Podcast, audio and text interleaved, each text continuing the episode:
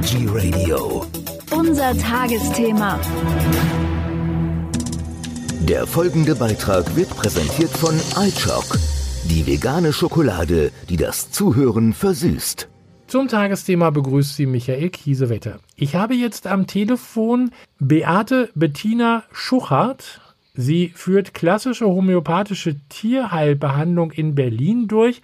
Erstmal herzlich willkommen, Frau Schuchert. Ja, herzlich willkommen. Dankeschön, dass ich eingeladen wurde. Sehr gerne. Frau Schuchert, was mich besonders interessiert hat, neben den anderen Dingen, die Sie anbieten auf Ihrer äh, Webseite, Sie bieten eine natürliche Sterbebegleitung an. Und jetzt muss ich erstmal wissen, was ist das? Können Sie uns das erstmal erklären? Also natürliche Sterbebegleitung bedeutet im Grunde genommen, dass wir hospiz- und palliativmäßig die Tiere behandeln, im, adäquat zu den Menschen. Wenn ein Mensch sich auf den Weg macht, wird er entweder durch Krankheit oder durch Alter einfach sein Leben beenden und im Grunde ist es bei den Tieren nichts anderes. Und ich schaue halt, dass ich die Menschen begleite, dass ich denen alles erkläre, um was es geht, dass ich die Tiere mit begleite. In der Regel sind das langjährige Patienten von mir, die ich sowieso schon homöopathisch begleitet habe. Und wenn die Tiere irgendwann halt in ein Alter kommen oder aufgrund von Krankheit, dass sie dann eben sterben, dann berate ich die Leute und erkläre halt, was passiert, medizinisch, was passiert und bin natürlich auch, was ganz, ganz wichtig ist, emotional für die Leute da, weil das ist für jeden eine Ausnahmesituation und da brauchen die Menschen ganz, ganz viel Unterstützung. Also ich habe ja selbstverständlich auch eigene Tiere gehabt und musste die meisten zumindest immer einschläfern lassen und kenne auch viele Leute, die mit ihren Tieren dann gezwungenermaßen zum Tierarzt gehen, weil äh, die Tierärzte haben ja auch immer gesagt, also naja, äh, äh, guck dir doch mal das Tier an und das geht doch nicht mehr. Und wir können doch dem, dem Leiden ein Ende bereiten, äh, was wir beim Menschen sozusagen nicht können, aber dem Tier können wir die Schmerzen nehmen. Ist es dann falsch? Ich weiß nicht, woher dieses Vorurteil kommt, dass Sterben gleichzeitig immer mit Schmerz und Leid gleichgesetzt wird. Mhm. Das Problem in der Tiermedizin ist, ich kenne ja nun viele Tierärzte und habe auch schon welche geschult. Ähm, Im Studium gibt es einfach diesen Punkt nicht. Es wird dort nur gelehrt, wie die Euthanasie abzulaufen hat, aber dieses Thema, dass man vielleicht auch mal gucken könnte, sein Tier zu begleiten, gibt es nicht. Dementsprechend sind die Tierärzte natürlich auch überfordert und wissen gar nicht, was sie tun könnten und können die Leute natürlich auch nicht darauf hinweisen. Hm, Leid und Schmerz ist nicht automatisch. Wenn es Prozesse gibt, wenn eine Krankheit zum Beispiel vorausgegangen ist, dann wird in der Palliativmedizin medikamentös unterstützt und das macht man selbstverständlich natürlich auch bei den Tieren. Das ist auch so ein Vorurteil, was viele haben. Natürlich begleiten bedeutet nicht, dass man einfach nur daneben sitzt und wartet, bis das Tier stirbt, sondern man schaut, was gibt es für einen Bedarf. Und wenn Bedarf da ist, zum Beispiel mit Schmerzmedikamenten, dann ist es natürlich selbstverständlich, dass man unterstützt. Also das heißt, mein Tier, wenn ich es nicht einschläfern lassen möchte und ich sage einfach mal, der Tod sich abzeichnet, äh, äh, muss nicht leiden, also muss keine Schmerzen haben. Nein, es gibt ja auch durch Frau Kübler-Ross, die viel über die Sterbephasen geschrieben hat, gute Sachen, ähm, wo man Informationen bekommen kann. Auf meiner Internetseite gibt es ein, ähm, eine Datei, wo ich ganz genau beschrieben habe, was beim Sterben passiert. Es gibt ja auch eine eigene Gruppe bei Facebook dazu, wo über 1500 Leute sind, die sich zusammengetan haben, die alle diese Erfahrungen schon gemacht haben. Das ist ja kein Hexenwerk, sondern das sind ganz normale medizinische Vorgänge, die allerdings, wenn man natürlich sich noch nie mit der Thematik beschäftigt hat, Angst machen können, unsicher machen können. Und wenn man Angst hat und unsicher ist, dann fühlt man sich natürlich nicht wohl und dann ist es oftmals so, dass man Dinge, die passieren, ganz anders wahrnimmt und einschätzt. Deshalb mhm. ist es dann eben so wichtig, dass man jemand hat, der einen fachlich auch einfach aufklärt. Denn wenn man weiß, was passiert, verliert man halt auch diese Angst und diese Unsicherheit. Und dann ist dieses Thema mit Leiden und Schmerzen eben auch nicht mehr gegeben, weil man einfach dann erklärt bekommt, was passiert denn jetzt gerade und warum passiert das und was bedeutet das letztendlich. Wie fühlt sich das denn eigentlich für den Besitzer der Tiere an, wenn die jetzt das eigene Tier in den Tod begleiten? Ist, ist das nicht schrecklich? Nein. Also ich habe gerade jetzt in den letzten Tagen wieder sehr, sehr viele Tiere begleitet und ihre Menschen und ich habe Menschen, die sowohl euthanasiert haben und jetzt natürlich begleiten, als auch welche, die nur natürlich begleiten. Die Menschen, die beides schon erlebt haben, sagen, es fühlt sich für sie sehr viel sanfter und sehr viel runder an. Das Leben wird zu Ende gelebt, sie sind dabei, sie sind nicht diejenigen, die letztendlich darüber entscheiden, sie spielen nicht Gott. Sie sagen nicht, jetzt wird das Leben beendet, sondern es ist ein ganz runder Vorgang. Also Klingt vielleicht ein bisschen komisch jetzt im ersten Moment, aber für die Leute fühlt sich das absolut stimmig an. Die Trauer ist natürlich genauso da, aber die Leute sagen einfach auch immer zu mir, es, man trauert anders. Man hat nicht dieses Schuldgefühl, was ganz, ganz, ganz viele Leute haben, wenn sie in sich gehen und wenn sie ehrlich und ganz tief reingehen bei sich, dass sie eigentlich die allerwenigsten Menschen wollen das. Sie haben nur keine Alternative. Es hat ihnen niemand gesagt, dass es auch eine andere Möglichkeit gibt. Und ich kriege so viele Anrufe, wenn die Leute meine Artikel lesen oder sagen, Mann, ich bin so froh, jetzt weiß ich endlich, warum ich das so gefühlt habe. Ich kam mir schon immer komisch vor. Also es ist fehlende Informationen auch da gewesen die ganzen Jahre leider.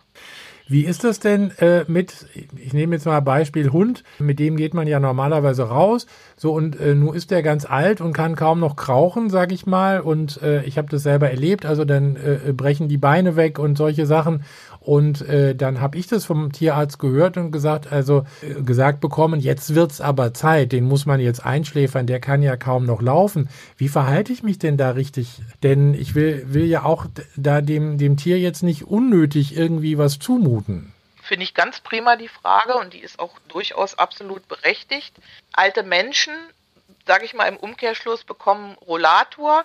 Es muss natürlich geschaut werden, dass man das Miteinander mit dem Tier an die Gegebenheiten anpasst. Also wenn jemand älter wird und schwieriger laufen kann, läuft man natürlich bei einem Hund zum Beispiel nicht mehr so ewig lange Runden.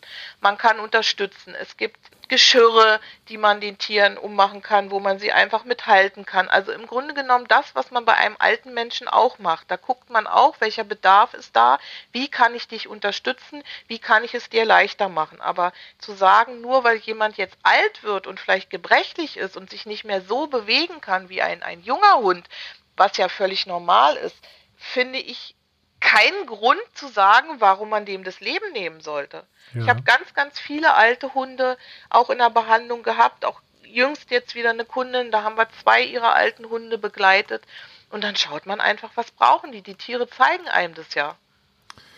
Sie bekommen ja nicht nur freundliche Unterstützung, also auch in Form von E-Mails oder so zum Beispiel. Da gibt es ja durchaus Leute, die Ihnen auch Tierquälerei vorwerfen.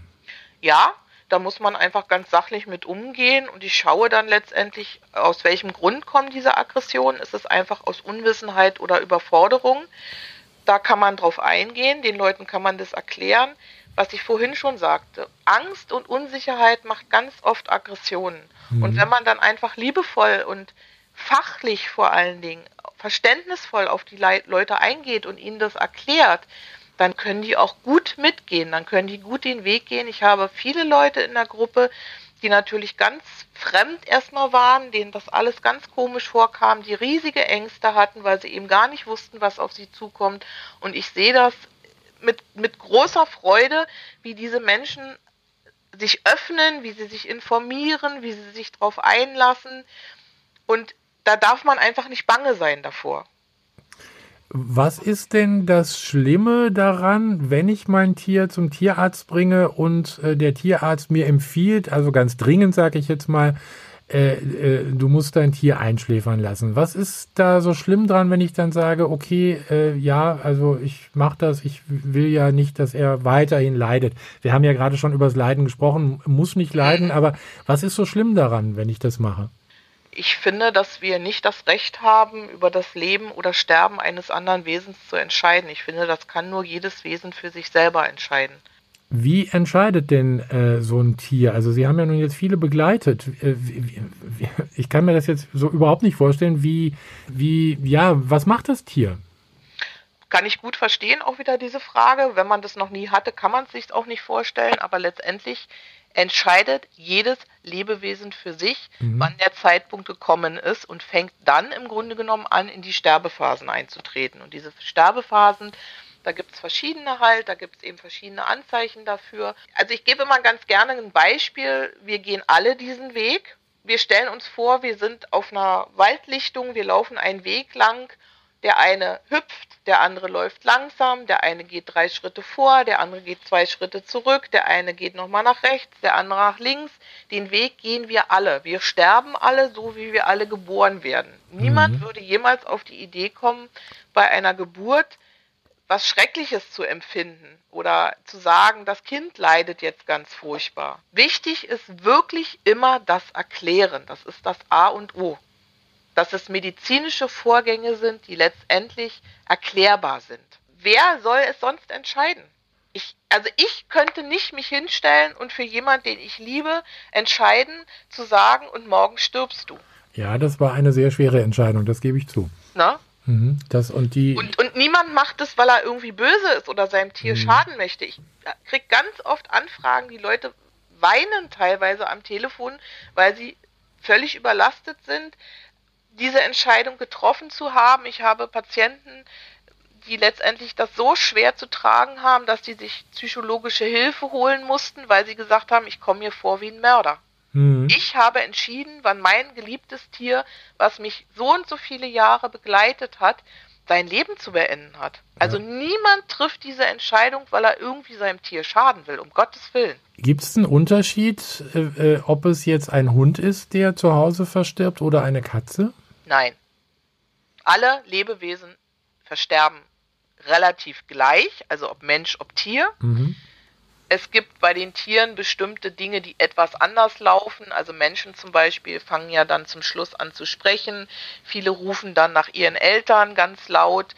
Das machen Tiere in dem Sinne natürlich nicht. Die haben dann andere Sachen. Die mauzen dann oder die, die winseln dann, die Hunde zum Beispiel. Aber der Vorgang des Sterbens an sich, der Sterbeprozess an sich, der unterscheidet sich nicht zwischen Tier oder Mensch. Wir haben ja jetzt von Hund und Katze gesprochen, aber kann ich das auch, ich sag mal, auf ein Meerschweinchen oder auf einen Hamster beziehen? Das kann man auf alle Tiere beziehen. Da ist halt einfach nur zu beachten, wie sind die Tiere im Leben gewesen? Also zum Beispiel Nagetiere sind ja in der freien Natur oftmals, sage ich jetzt ungern, weil ich bin ja selber vegan, mhm. ne? Beutetiere, die sind am Ende der Nahrungskette. Dementsprechend schnell sterben die auch. Je größer die Tiere sind oder je mehr die Tiere einfach ähm, oder, oder Säugetiere, jetzt wie Hund oder Katze, die sterben natürlich dann länger diesen Prozess. Was aber nicht eine Wertung ist in der Qualität, sondern das ist einfach nur eine Feststellung. Frau Schuchert, eine völlig spannende Geschichte, die ich denke, da muss jeder mit sich selber dann auch äh, klarkommen, aber man kann sich vertrauensvoll an Sie wenden. Sie haben eine Webseite natürlich, nat natürlich, natürlich minus sanft.de. Genau. Da findet man sie und äh, es geht bei Ihnen natürlich nicht, nicht nur um Sterbebegleitung. Sie bieten ja auch noch andere Dinge an in Ihrer homöopathischen Tierheilpraxis. Also genau.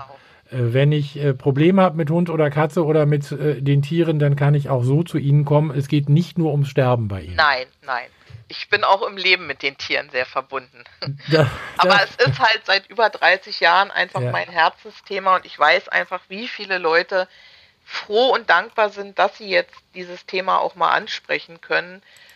Wichtig ist eben, ja, wie gesagt, bestimmte Vorurteile mhm. anzusprechen, abzuklären und dann kann man den Leuten und ihren Tieren ganz, ganz wunderbar helfen. Wichtig ist natürlich auch die medizinischen Kenntnisse. Ne? Also ja. in dem Zusammenhang vielleicht noch ein Wort von mir als Warnung so ein bisschen an äh, alle Zuhörer.